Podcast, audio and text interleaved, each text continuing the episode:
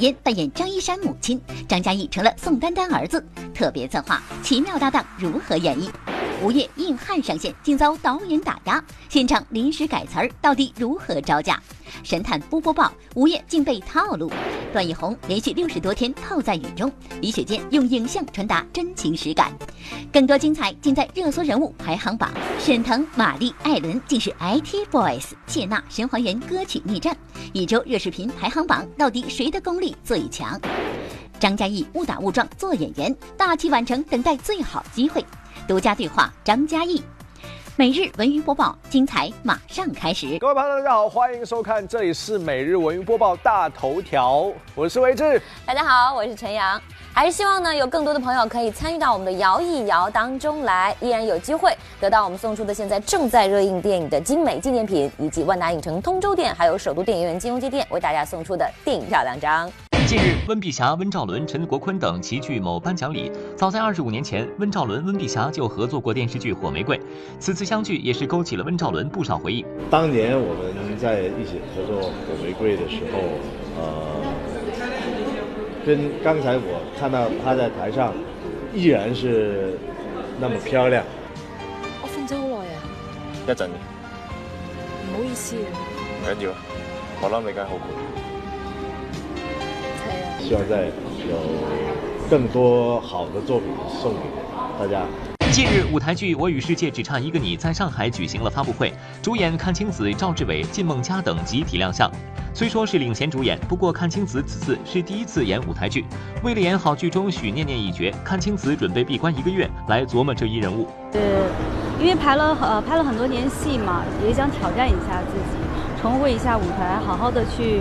提升一下自己的演技，然后也希望自己呃演技更好一点，然后，所以我就是特意留了这一整个月的时间来排话剧，对，对对，其他工作就暂时停一下，还是要好好全心全意的投入到话剧当中的。在上海开演的美国百老汇经典音乐剧《泽西男孩》举办了媒体观剧及主创见面会。《泽西男孩》取材自上世纪六十年代美国知名摇滚乐队四季乐队的成名经历。《泽西男孩》的百老汇版与伦敦西区版久负盛名，各个巡演版本收获超过三十亿美金的票房。为了适应中国观众，音乐剧提前为中国版做了不少调整。据悉，该剧将于十二月在北京上演。最近呢，电视剧《海上牧云记》是召开了发布会。最让众人惊讶的呀，不仅仅是片花当中蒋勤勤那一句“我容颜老去”，更是她竟然在剧中演起了黄轩的长辈。其实呢，他们明明啊年龄是相差不大的，但是在戏里呢突然差了辈分。其实，在影视剧作品当中还有许多这样的奇妙搭档，一起来看看。奇妙搭档，最意想不到的母子，蒋勤勤、黄轩。九州这场浩劫再也无可避免。在电视剧《海上牧云记》中，黄轩饰演忍辱负重的皇子，而蒋勤勤则饰演着在后宫翻云覆雨的皇后，华丽丽的升格成为了黄轩的长辈。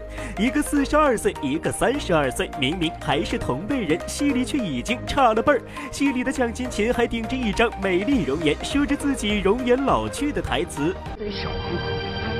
可内心里却觉得自己犹如粪土一文不值。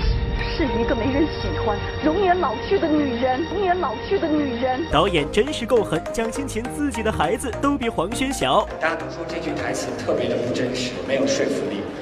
对，我觉得这个。得得问那个原作者。奇妙搭档，最意想不到的母子张一山、唐嫣。其实，在很多影视剧中都有几对令观众大跌眼镜的奇妙搭档。下面这对母子的年龄差距就更夸张了。在二零零九年拍摄的电视剧《生于八零后》中，唐嫣和张一山就出演一对母子。当时唐嫣只有二十六岁，而张一山已经十七岁了。一块儿去吧。你去。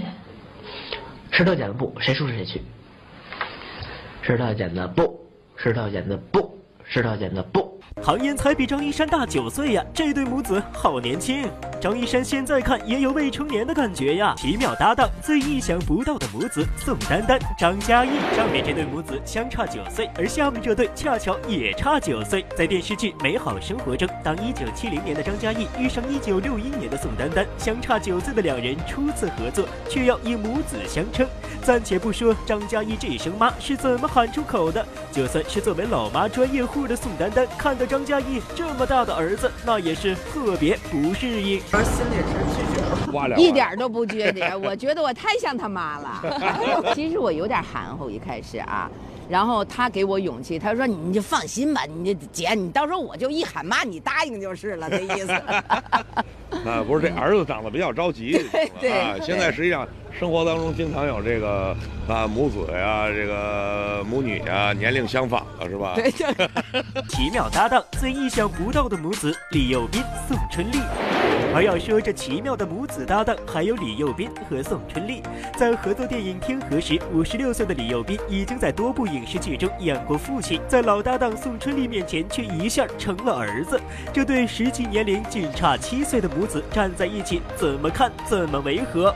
我跟你说，不是我护着我儿子呀，这么大个事儿，你们跟他一个人较什么劲啊？他说了能算吗？我妈有点年轻啊，那你那意思让我说你儿子有点老了？确实有点老。这张口闭口儿子的还习惯吗？习惯，习惯。家平时就玩。对，现在像。以前演我老伴儿，宋姐演我老伴儿了。奇妙搭档，最意想不到的父子，冯小刚、李易峰。除了上面几对母子之间的年龄差距有点让人意想不到之外，还有这对父子的搭配也同样让人意想不到。究其原因，那就是颜值不在同一水平线。在电影《老炮》中，冯小刚和李易峰饰演一对父子。虽然冯导凭借精湛的演技获了奖，但还记得片方刚刚公布这对父子组合时，连冯小刚自己都有点着了慌。你干嘛呀，张学军？你不送的话，我告一下。我。是你老子，你不是我老子。反正你现在也打不了别人，打！我父跟我说，一峰演你的儿子的时候，我马上就想，哎呦，那他妈得多好看才能 把我这样的平衡到他这样的啊！这戏里头啊，这个老婆是去世了，好像镜头里有个遗像，还真有啊。他们是把很多好看的女的给 P 到一起合成的。一秒搭档，最意想不到的夫妻，海清、黄磊。和朋友的妻子演情侣，那是相当为难。那么跟自己的老师演夫妻，又是怎样的感受呢？作为自己在北京电影学院的老师，海清对黄磊平常都是一口一个师傅的叫着，对黄磊的尊重和敬畏那是有目共睹。偏偏两人的第一次合作，就要在电视剧《小别离》中饰演一对女强男弱的夫妻，动不动还要吵架，这么不尊师重道的行为，可真是难为了学生海清。明明知道孩子最近这段时间累，你还故意。把他往爷爷奶奶那儿领，今天不去不行吗？你不是引着他在爷爷奶奶那儿边吃饭边睡觉吗？你爸是不是说我了？肯定说我。这次演夫妻，其实我我我说实话，我我挺害怕的。为什么害怕呢？对我怕我我会见他特别怂嘛。这个鞍前马后的师傅，然后变成这样一个。方圆，你给我死哪去？你给我滚！就这样，这样，我觉得这是我最大的障碍啊。因为他他们对我还多少有点敬畏，老师有点怕，有点怕。有一天，他有一句词儿就说：“你爸有病，你也有病啊。”他有这么一句词儿啊，“你爸有病，你也有病啊。”看完我，他就，师傅，我错了。对，其实我说的时候是冲口而出的。我说：“你爸脑子有病，你也有病啊。”然后他他说，他他。他一下就是我，小伙说不行不行不行，快停快停，我受不了。他说你先跪两毛钱的，我我跪完以后再演。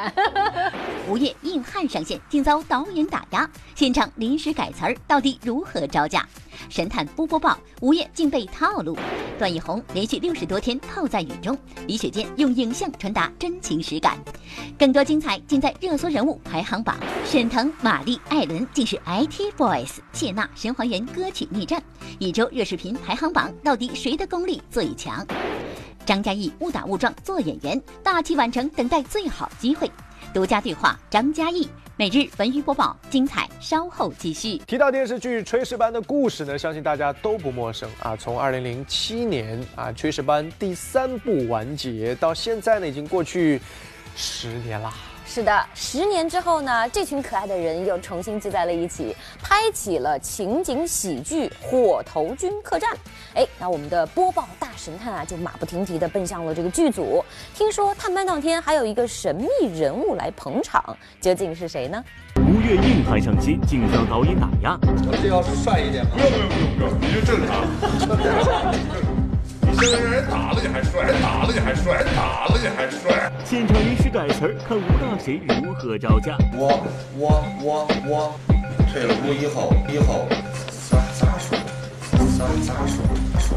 有幸捧场客串，反遭集体陷害。我就是纯属被耍的。先探播播报，看吴越深陷虎口，反被套路。精彩马上呈现。这是一段兄弟情谊深似海的故事。吴老师今天拍啥戏份啊？我听说他们这给我搞了个什么海豚突击队。原先天天，这个我们都还很年轻的时候，就天天在一块玩啊，平时私交特别好，所以那一打电话，高老师说你叫一下吴越。然后我们就跟编剧说，专门给他写了一集。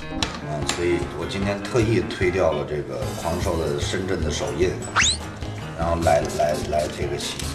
我们准备让他把十八般武艺就挨着打一圈，然后我们这集就够。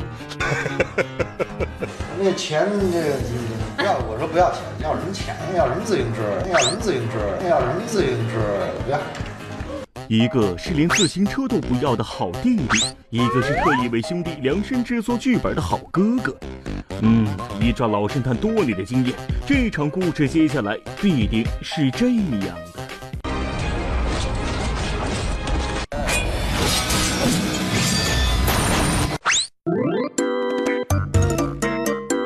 这现在化什么妆呢？就是有一点点伤。伤，我被打了，我被打了，我被打了。呃，好尴尬，高导，你是不按套路出牌呀？是谁说的？我们准备让他把十八般武艺就挨着打一圈，啊啊啊啊！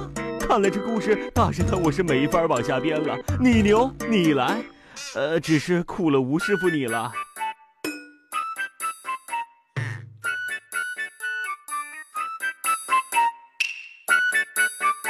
然后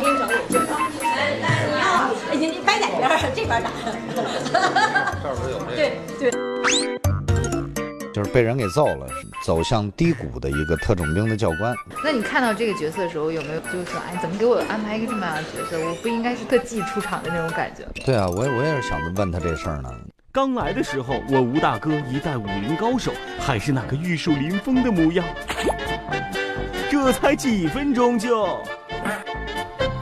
我说高导，你这太不厚道了吧！兄弟好心好意来捧场，你可倒好，这角色这造型，嗯，群众们仔细体会一下。要帅一点，不用不用，要帅一点，不用。你现在让人打了你还帅，打了你还帅，打了你还帅，打成这行啊？这是怎么了？啊？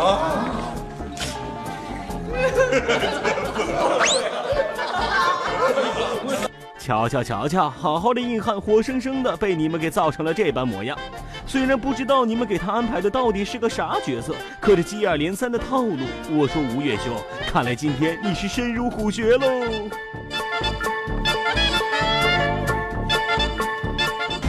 我我我我我退了伍以后，退了伍，哎，咋咋说？咋说？咋说？因为一说这个这个方言了，就显得这个兵就特别朴实啊，对吧？而且现在太洋气啊，你太洋气了。哈哈哈！啥啥啥？高导，难道这洋气都是一种错呀？俺就想问问你，这可咋说了嘛？山西普通话。你别了，你别了，咱不是方言比赛。想当初，吴越兄怀着一颗热切的心情来到你们火头军客栈的剧组，说好的，海豚突击队教官。说好的，我们准备让他把十八般武艺就挨着打一圈儿，打一圈儿，打一圈儿。童话里的故事都是骗人的。此刻吴大哥似乎受到了一万点伤害。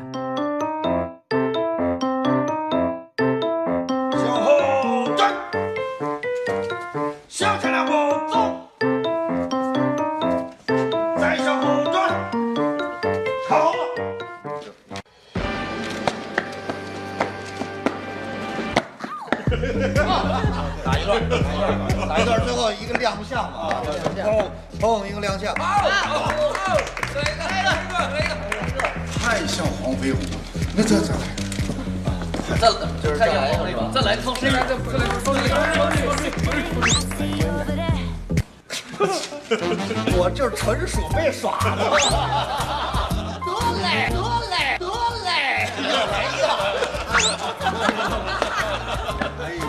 好，嘿，又又亮一下啊！哦，再回来叶问。对，我看你刚刚还 rap 了一下，超棒的，是没有加油学吗？还是怎么？没有没有没有，这个你会就是即兴的这种，就就稍稍会来一点点吗？哎呦呦呦，今天来到火头军，是高亚麟老师叫我来的。我来到火头军的这个舞台，把观众的 money 装进口袋。哟哟，火头军实力派，想看这个戏就买，这这你你爱来不来？最近呢，电影《暴雪将至》在上海举行了路演，导演董越呢携主演段奕宏亮相。在发布会的现场呢，段奕宏坦言说，做演员啊，有的时候就得任性。究竟这是怎么回事呢？一起进入本周的热搜人物排行榜。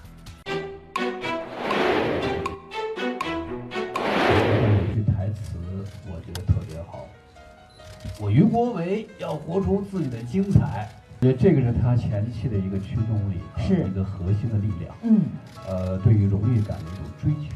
电影《暴雪将至》近日在上海举办路演活动。该片讲述了二十世纪九十年代，段奕宏饰演的满怀雄心壮志的编外协查人员于国伟寻找一名连环杀人案凶手的故事。因为大部分故事发生在雨中，因此段奕宏也遭了不少罪，连续六十多天泡在雨中拍戏，这种经历也是前所未有。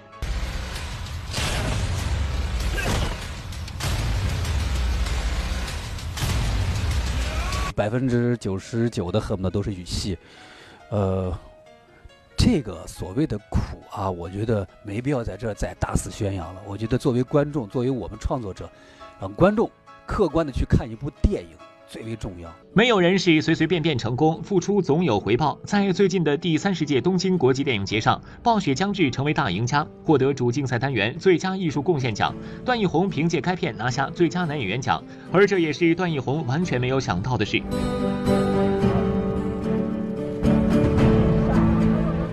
我怎么可能能想到呢？而且当时你想，导演第一次导戏，我怎么可能就就能想到说，哎，导演这个导演有冠军相？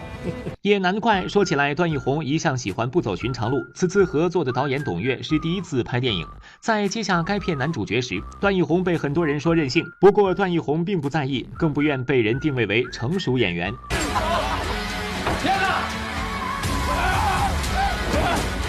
可以这么理解，成熟就是套路，成熟就很容易是一般。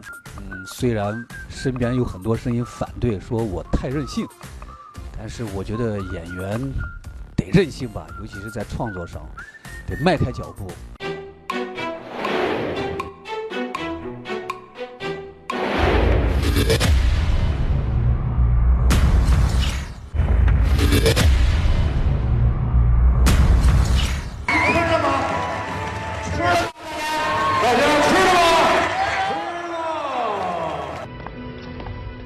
哎，吃了吗？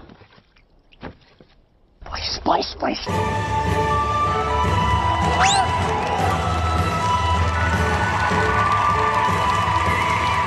谢谢两位。一场名为“攻守道揭幕战”的比赛上，李连杰、马云作为联合创始人在开场出现。其实，正如很多人了解，最近李连杰监制、马云主演了电影《攻守道》。电影和这项体育赛事有什么关系？这部电影背后有何故事呢？大家好奇我们为什么拍一部电影？大家的焦点只在电影上。我可以郑重地说，我第一职业是武术，不小心拍的电影。马师傅也是练了三十年太极，不小心做了互联网。他利用一切的资源，像一个推土机，在我们未来的道路上推出一条路来。我就是扫地僧，不平坦的路给扫了。下一代，下一代，永远记住梦想。我们终有一天，太极会在全世界开花结果。谢谢。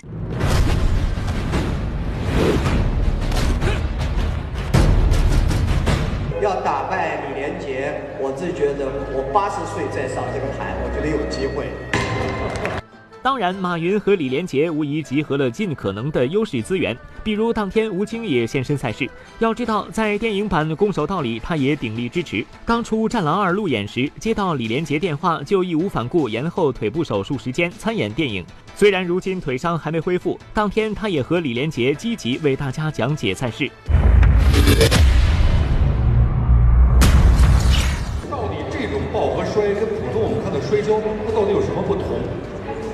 这个，这吴京，你是不是坐错位置了？最大的区别就是不能抓，不能抓，嗯，都是这样靠。你你看他这，这这样。哎呀，有的给你讲。伤好些了吗？在休息一个月之后，拐杖可以扔掉了，嗯，后面就可以进行康复，然后康复训练，希望很快好起来吧，然后就开始准备下一个大活了。我们为什么为了空手道这个项目您这么拼？杰哥让我参加，我要不参加，他让师傅打我，我怎么办？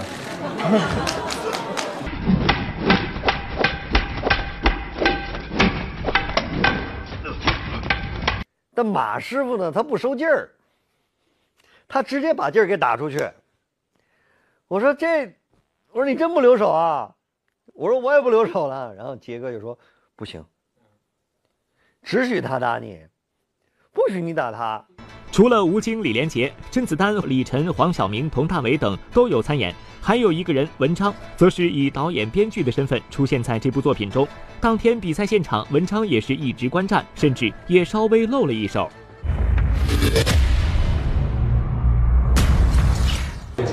真的上一下，好吧？其实，来，呃，其实什么？其实他练了，其实他练了是吧？其实练了。哦，不敢上，不敢上。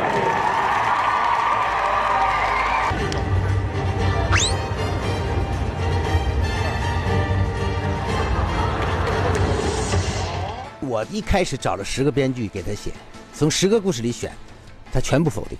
那我又找了十个编剧重新再写，都否定。最后呢，其实我留了个心眼儿，就让文章说你也帮我写一个呗，就写了一个。结果哪知道没署名，他也选中了这一个，所以就不止选中了这一个故事，还选中说是谁写的。我说文章，那他说那就让他做导演，所以导演是由马云先生自己定的。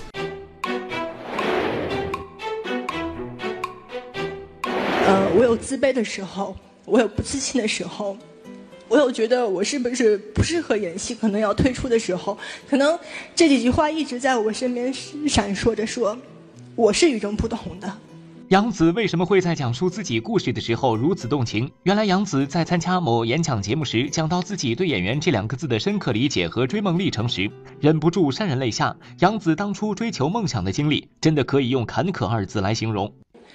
记得爸爸带着我吧，跑遍了北京所有的剧组，我印象很深，拿着厚厚的那种资料，上面都是我的照片儿。遇到情况好的时候，可能导演说：“哦，还不错，是段戏，看一看。”情况不好的时候，直接就扔到垃圾桶了。之前所有的付出，直到二零零三年才终于让杨紫得到了回报。她在十一岁时出演了情景喜剧《家有儿女》，让更多的观众认识了这个叫杨紫的小演员。一直到我十一岁那一年，我碰到了《家有儿女》。说实话，我非常感谢这个角色，因为小雪让大家认识了我，让大家喜欢上了我。啊，鞋，我的鞋没了！啊，鞋没了！别着急，我给你找找。啊，妈给你找。准是让刘星给穿走了。二零零三年到二零零六年间，成功的出演了《家有儿女》第一部、第二部，共二百集之后，小雪成了杨紫最为人所熟知的标签。但就是因为这种演员与角色之间过于完美的契合，加上外貌的限制，使杨紫曾经一度陷入了无戏可拍的境地。那个时候大家都说我是个童星，但是在我眼里，我觉得是个落寞的童星。尤其是我十五六岁的时候，我是没有戏拍的，我可能只能演一些儿童剧，一些。很奇怪的节目，我就有问过丹丹阿姨，我说您觉得我以后还能演戏吗？然后那时候妈妈就跟我说，我现在真的很感谢她。她说，孩子，你长成这样，妈妈劝你一句，还是别演了。二零零六年以后，尽管杨紫拍了《女孩冲冲冲》等作品，但收视效果与口碑都无法超越《家有儿女》。遭遇创作瓶颈的杨紫，依然选择到北电重新学习，不断完善自己的演技，才终于开启了她的另一道大门。这种情绪一直到了我上大学，差不多大三的时候，我跟所有同龄人一样去试戏、去见导演、去被选择。那段时间我非常痛苦，我每天不知道该干什么，我变得很自卑。不自信，直到，直到我遇到了邱莹莹。邱莹莹这个名字已经替代了当年的小雪，成为杨紫的新关键词。可谁能想到，当年这个角色竟是杨紫不想要，甚至有些抵触的。那段表演经历对杨紫来说其实并不享受，但最终她克服了内心的障碍，下决心塑造好邱莹莹这个形象。恰恰是因为这段经历，才让杨紫真正学会什么是一个演员应该做的，如何去塑造好一个角色。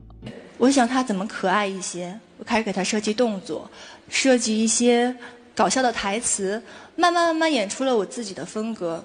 没成想播的时候，没有想到我还是获得了一些观众的认可，真的很谢谢大家。太够意思了。嗯。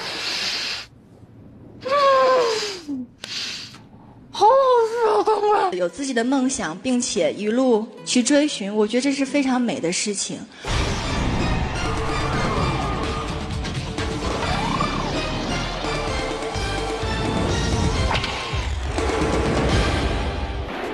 用影像传达真情实感，更多精彩尽在热搜人物排行榜。沈腾、马丽、艾伦竟是 IT Boys，谢娜、神还原歌曲逆战。一周热视频排行榜到底谁的功力最强？张嘉译误打误撞做演员，大器晚成，等待最好机会。独家对话张嘉译，每日文娱播报，精彩稍后继续。各位朋友，大家好，欢迎收看，这里是每日文娱播报周日特别策划。说起我的父亲母亲这部电影呢，不少观众都会想起章子怡。没错，因为这是章子怡的首部电影，也是成名之作。嗯，而很少可能有人会提起这部电影的另一位重要演员，那就是扮演骆老师的男主角郑浩。在某综艺节目当中，章子怡和郑浩呢就再次相遇了。再次相遇啊，本来应该是相见甚欢的，但是呢，两个人却出现了一丝尴尬的状态。哦，继续关注本周的热搜人物排行榜。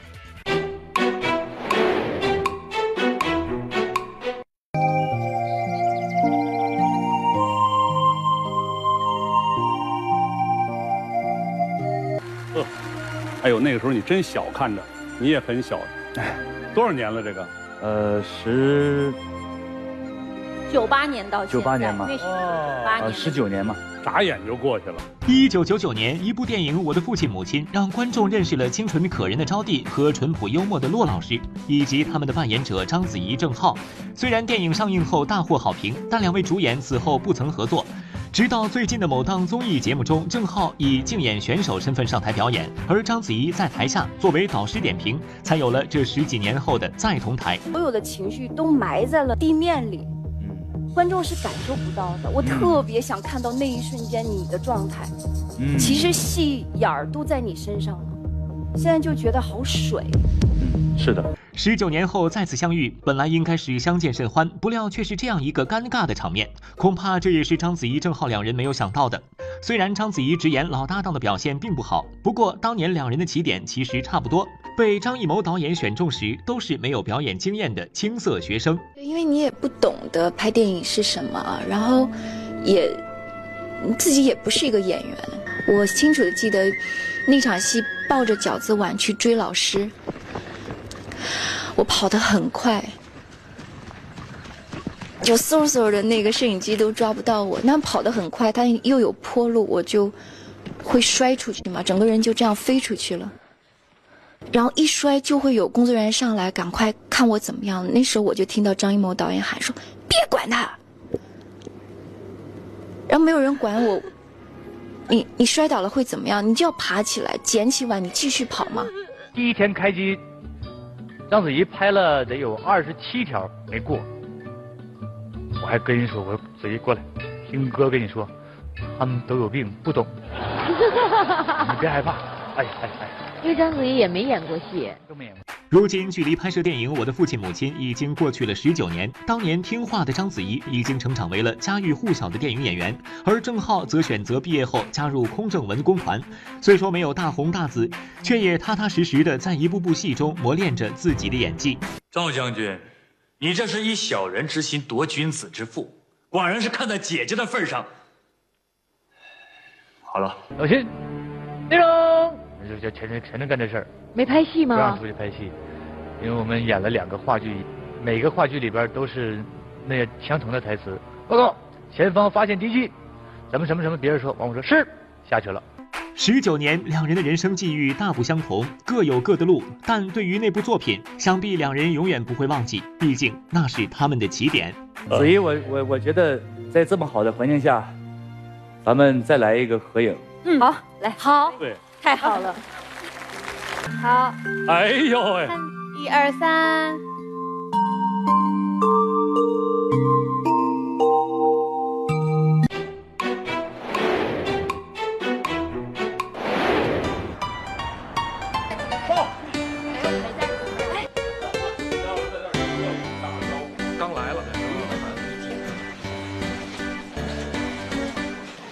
看看这是谁来了？这不是咱们熟悉的北京小牛关晓彤吗？怎么？难道是听说这一次的话剧《窝头会馆》特别好看，他带着同学们一起来看戏了吗？可是你不走正门，为什么要往后台去呢？张嘴，行行行，我们知道，知道，这么多人啊！不是，要马上要演《窝头会馆》是吧？啊，我演田翠兰，演田翠兰，田翠兰。可以找丹姨。让我紧张，真的。他是紧张啊，能不紧张啊？他一这范儿的，那一那范儿的，是紧张。没事儿，豁出去就完了。什么？关晓彤来后台的原因，竟然是要演出《我的会馆》，还要挑战宋丹丹的角色田翠兰。呃，好吧，不卖关子了。其实他正在准备自己的表演课汇报大戏，而汇报剧目正是《我的会馆》，所以就借着机会来后台观摩学习了嘛。还正好遇见了宋丹丹，这不，马上就开始请教起来了。爸给我打一电话啊！我说要演《窝头会馆》了，真的假的呀？真的，我们两个要演，这是我同学过来学，就是学习，然后今天一会儿去看这个。啊，真的。真的。田翠兰可特别有意思的人物，但是你们，因为离那个时代远，不知道能不能理解得了。你像我们小时候还认识这样的邻居，啊，挺有意思的。好，你那声音比较适合演田翠兰，必须得撇着说话。好嘞。理解丹丹老师那撇着说话是什么感觉？那就是我平常这样吧。作为地地道道的北京姑娘，又已经演了这么多影视作品，关晓彤引起京味话剧不是应该相对容易一些吗？但是田翠兰这个风风火火的角色与她相差太大，时代又相对久远，这可真真是让她犯了难。最难演就打架的地方。但是这次都是拿北京话来那个演，怎么你觉得自己有没有优势？我吗？啊，完全没有，就是因为就那个就北京的。就是，可能我我，就那个太北京，特别的北京，都是北京的一些土话。这个角色是你自己选的？老师安排的。我怎么可能自己选的？太难演了。这北京孩子演起来，他可能占些便宜，但是反正这个戏得得找一找资料，看一看那个年代的北京人的生活，现在比较困难吧。直接直接的来一下。好，可以。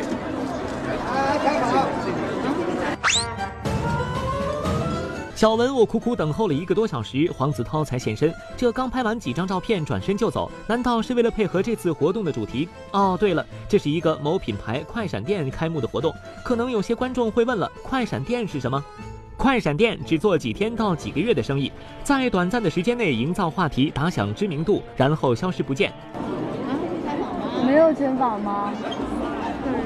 现在开始采访。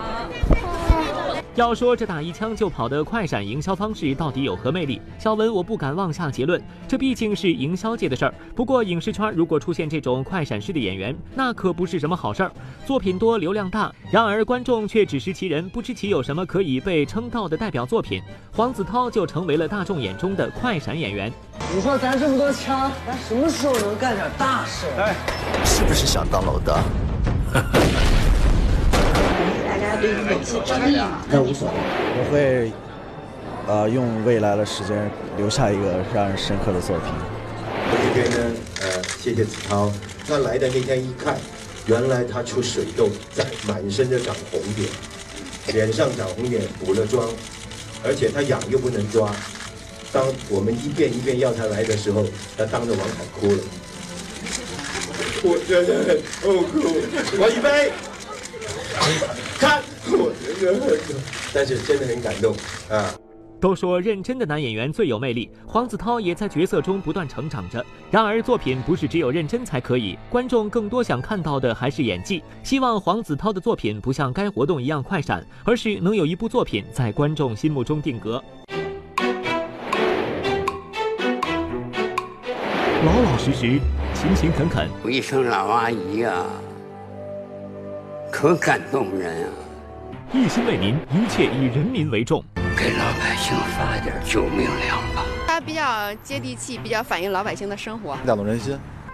再要我的命，你要了老百姓的命。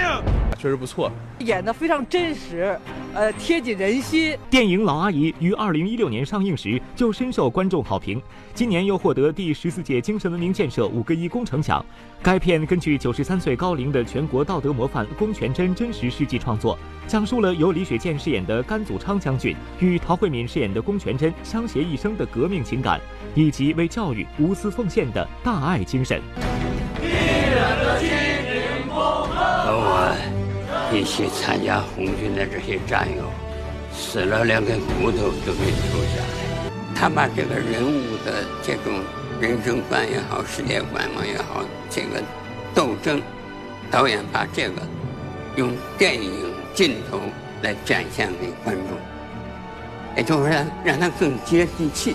呃，老阿姨这个电影呢是根据真实事件改编的啊，拍摄的环境也是比较艰苦，对我们很多呃生活中、工作中也都有一些相应的一个启发，确实不错，非常满意。经常那个接触这些呃革革命的传统，牢记我们的历史，弘扬这种精神。虽然电影已经上映了一年多，但是聊起这部电影，不少观众依旧记忆犹新。而当初为了更好地塑造好剧中的每一个角色，更真实地还原当时的场景，剧组还特地去江西省莲花县拜访了老阿姨龚全珍。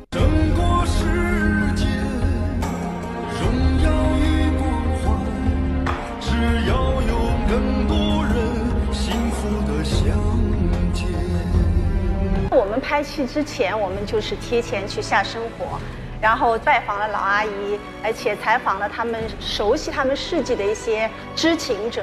我从中就觉得，我要用一个最本真的、最朴实的、最接地气的那种表演方式，啊，来演绎老阿姨。老阿姨龚全珍还参加了开机仪式。对，我们93岁每个剧组每个人手上有一本老阿姨写的书，她和他和老伴儿呃甘祖昌。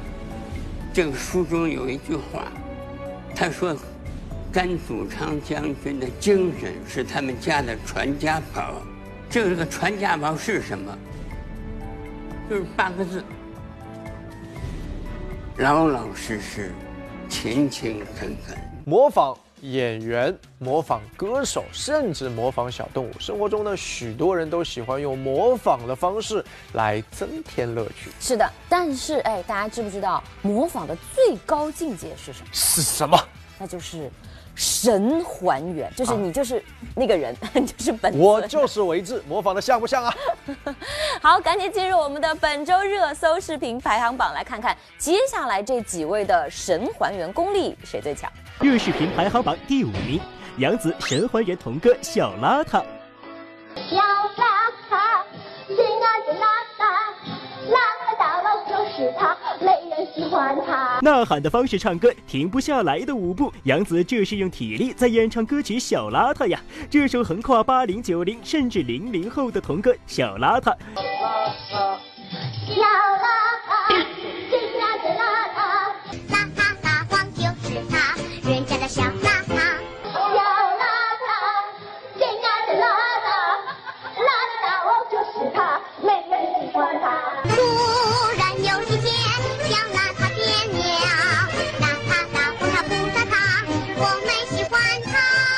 热视频排行榜第四名，玛丽艾伦沈腾《神还原青春修炼手册》。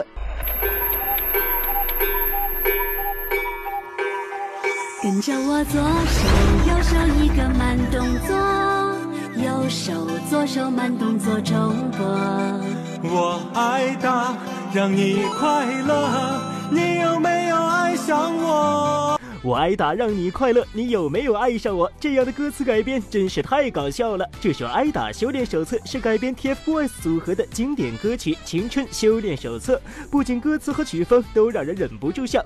玛丽、沈腾、艾伦这三人还给自己取了个搞笑的组合名字，那就是 IT Boys。你受委屈，拿我出气，别把难过都藏在心里，随便招呼，我扛得住。大声的笑会赶走孤独。这修炼的意义，保护着你不被烦恼侵袭。世界的太阳，因为自信才能把我照亮。这舞台的中央，有我才闪亮，有我才能发热视频排行榜第三名，王祖蓝、谢娜神还原歌曲《你站》。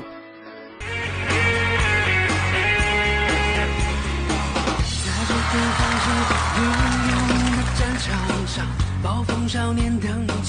不动嘴，只动手，就神还原了张杰演唱歌曲《逆转》时的经典动作。这种模仿方式还真是够新颖。看来以后张杰再拍新歌 MV，完全可以考虑让王祖蓝和谢娜来演，自己后期配个音就齐活了。咆哮声喧闹整个世界，硝烟狂飞的讯号，吉他时代的唠叨，热血逆流上。站着在发烫，勇士也势不可挡。Yeah，大梦逆战逆战来耶，王牌要放耶。热视频排行榜第二名，网友神还原各位嘻哈歌手。前不久完全是盛行嘻哈之风，每个 freestyle 都不好意思登台献唱了。最近可倒好，大家不开始追捧 freestyle，开启如何模仿嘻哈歌手之招牌动作。下面这位网友竟用自己浑身解数，让小本我从头到尾欣赏了一遍各位嘻哈歌手的招牌动作。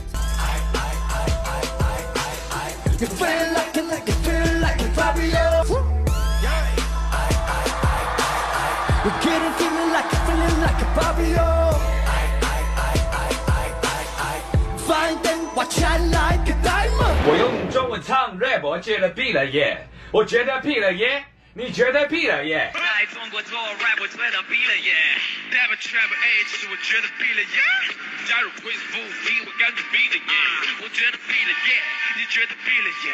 他觉得毙了耶，我们都毙了耶。热视频排行榜第一名，网友循还原八十年代至今的拍照风格。神还原的功力真是一位比一位强，从演员到歌手再到网友，谁都不甘示弱。说起模仿，真是模仿啥的都有，唱歌跳舞、招牌动作，你能想到的都有人能做出来。下面这位网友算是出奇制胜，神还原了八十年代至今的流行拍照风格，真是勾起小文我满满的回忆呀。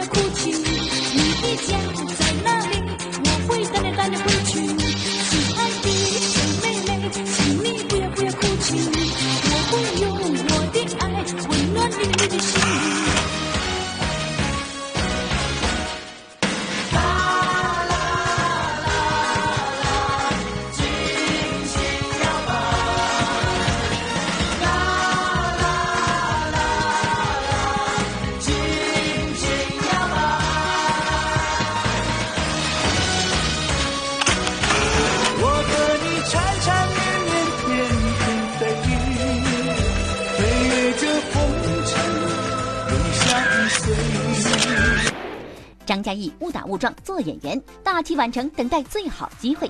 独家对话张嘉译。每日文娱播报，精彩稍后继续。各位朋友，大家好，欢迎收看，这里是每日文娱播报周日特别策划，我是维志。呃，由张嘉译主演的电视剧《急诊科医生》呢，正在北京卫视热播啊。要说张嘉译这些年呀，可是塑造了太多经典角色了，不管是好人还是坏人啊，不管是正义还是心机，所有的情绪啊，都被他拿捏有度。别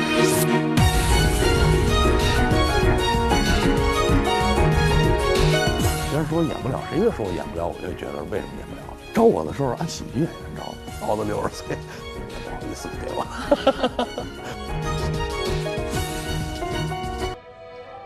今天有一个患者准备手术，上了手术台以后一直在发抖。我问他是不是很冷，他说不是，老是害怕，非常的害怕。我就想啊，作为医生，我做了无数台的手术，从来没有在手术台上躺过。我想试试。其实现在大家对张嘉译这三个字哈，会有一种收视保障的作用，会觉得如果是张嘉译主演的作品，一定就会非常好看。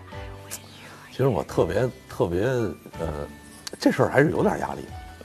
你必须有压力啊！对啊，这事儿还是有点压力，因为恰恰有时候我觉得你可能从事的这个行业，在对你选择角色呀，呃，去去冒一定的风险啊，而且要没有演过的，他可能这个角色会，这部片子会有很大的风险的时候，这个时候是对你的一个挑战。啊，往往真正真正在在创作过程中，我是喜欢有这样风险与挑战的角色。嗯，别人说我演不了，谁越说我演不了，我就觉得为什么演不了？我觉得我能演，我觉得能演挺好。一旦形成这样，他就大家对你有期待的时候，对这种的时候吧，就会让你很多。你当你想去冒险的时候，别人会拦着你说那个不行，那个不适合你。我说没有不适合我的，都适合我。其实还是有一定有一定的压力，但是呢，也也可能是一定的奖励。我觉得啊，可能你这么多年，尽管你很任性的去挑选角色去演啊，还是得到大家认可跟支持，也特别感谢观众对于我的这这个这份厚爱。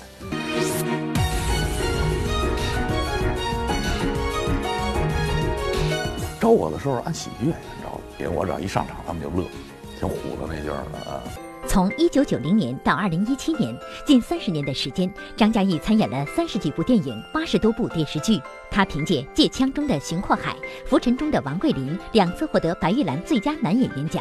随后，《一仆二主》中，他塑造着中年男人的魅力；《白鹿原》中，他演绎着白鹿原上的沧桑；《急诊科医生》里，他诠释着医者仁心。然而，这些经典都出现在张嘉译四十岁之后。他的大器晚成，让很多观众错过了他的青春。我把那个眼镜框拿在手上，希望能引起你的注意。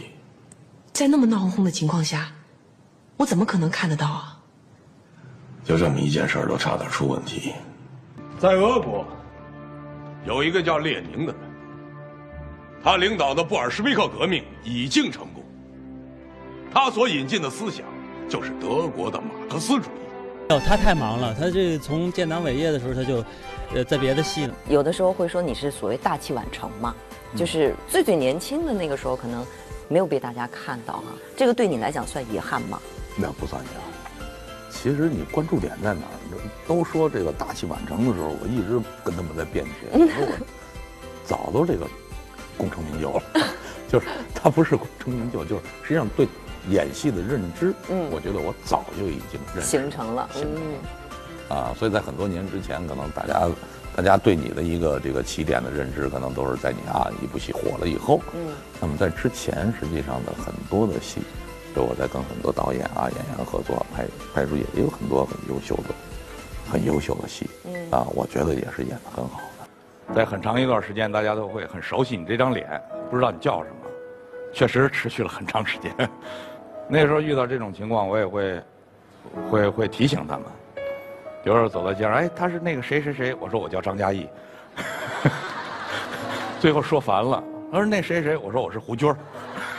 哎，但那时候不被关注着急吗？呃，那时候真没有特别着急，因为那个时候戏也不断，也一直在演戏。嗯，可能你的更多的这个兴趣点、专注的东西的，在这个呃，就每天有剧本好剧本来的时候开始跟人聊，能不能那么演啊，能不能呈现出来啊？你可能有有一直一直让你吸引你，嗯，大部分精力去做的事情的时候，嗯你顾不上其他的。嗯，其实你看这些年你塑造的角色，应该说类型也还是挺丰富的哈。但是好像听说你上学的时候，其实老师认为你的戏路还是并没有那么宽广的，是吗？招我的时候按喜剧演员招的。真的吗？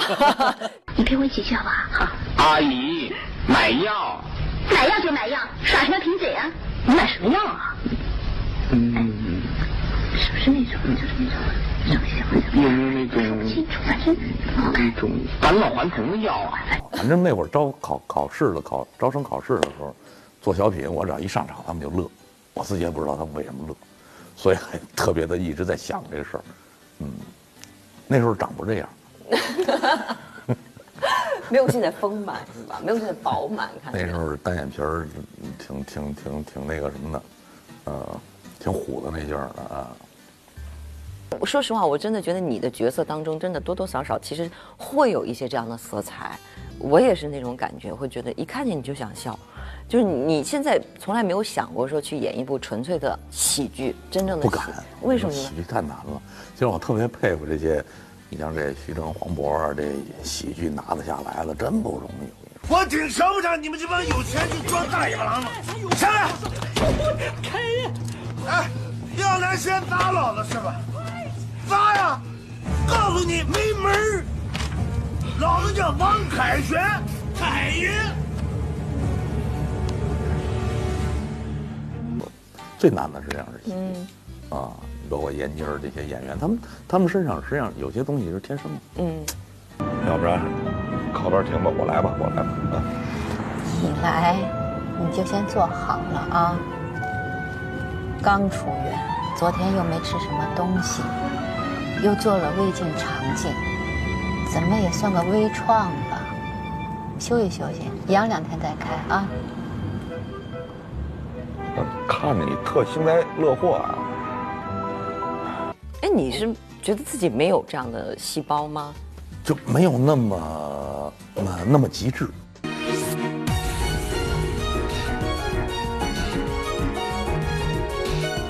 戏的时候，你就想演好戏。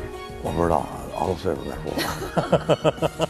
或许一个人的容貌会因为历练而改变，岁月可以是一把无情的杀猪刀，也可以是一位深情的整形师。如今的张嘉译，一部戏接一部戏，是最霸屏的大叔之一。他始终保持着对演员这个职业的热爱，对自己初心的坚守。他最大的理想是能做一个表演艺术家。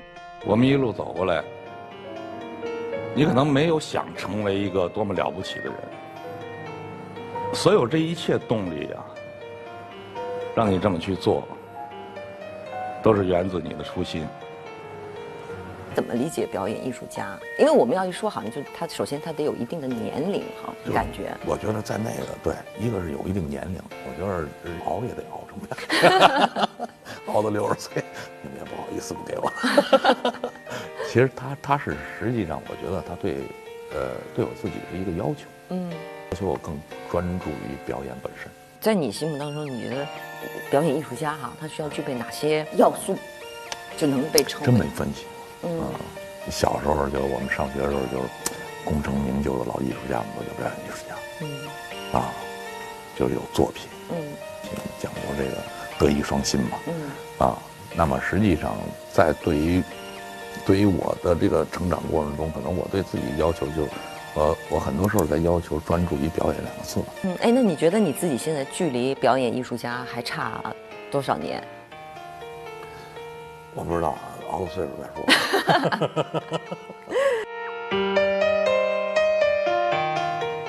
能留下的才是最好的。还没有摇到奖的观众朋友呢，不要灰心，本期节目呢还有最后一次抽奖机会哈，大家千万不要错过了。稍后呢，文艺频道呢为您带来的节目就是大戏看北京，让我们去先睹为快。大戏看北京之急诊科医生，张嘉译抛起小媚眼儿。何建一脸红了，其实就是眨了一下眼睛，给他形容成媚眼。王珞丹耍萌又搞怪，我就没有机会睡觉，他们都有机会。好了，下面呢是我们的微博、微信互动时间了。本周呢，我们的互动话题是啊，最近上映了很多好看的电影啊，那您最喜欢哪一部呢？赶快来跟我们分享一下。来听听这位叫做莫雨生的朋友啊，他说电影《东方快车谋杀案》很不错，电影感很强，用长镜头带出了众生相，用镜子叠影展现了每个人物内心的隐秘。结尾最后的晚餐将十二个人正义的复仇推向极致，这也是这次改编最为迷人之处。哎，我觉得这位这个观众还是相当的专业啊。呃，我有看，除了故事和影片的极致之外，嗯嗯，男主人公的这个胡子真的是极致啊！哎，你怎么 一直在关注这些细节？开个玩笑。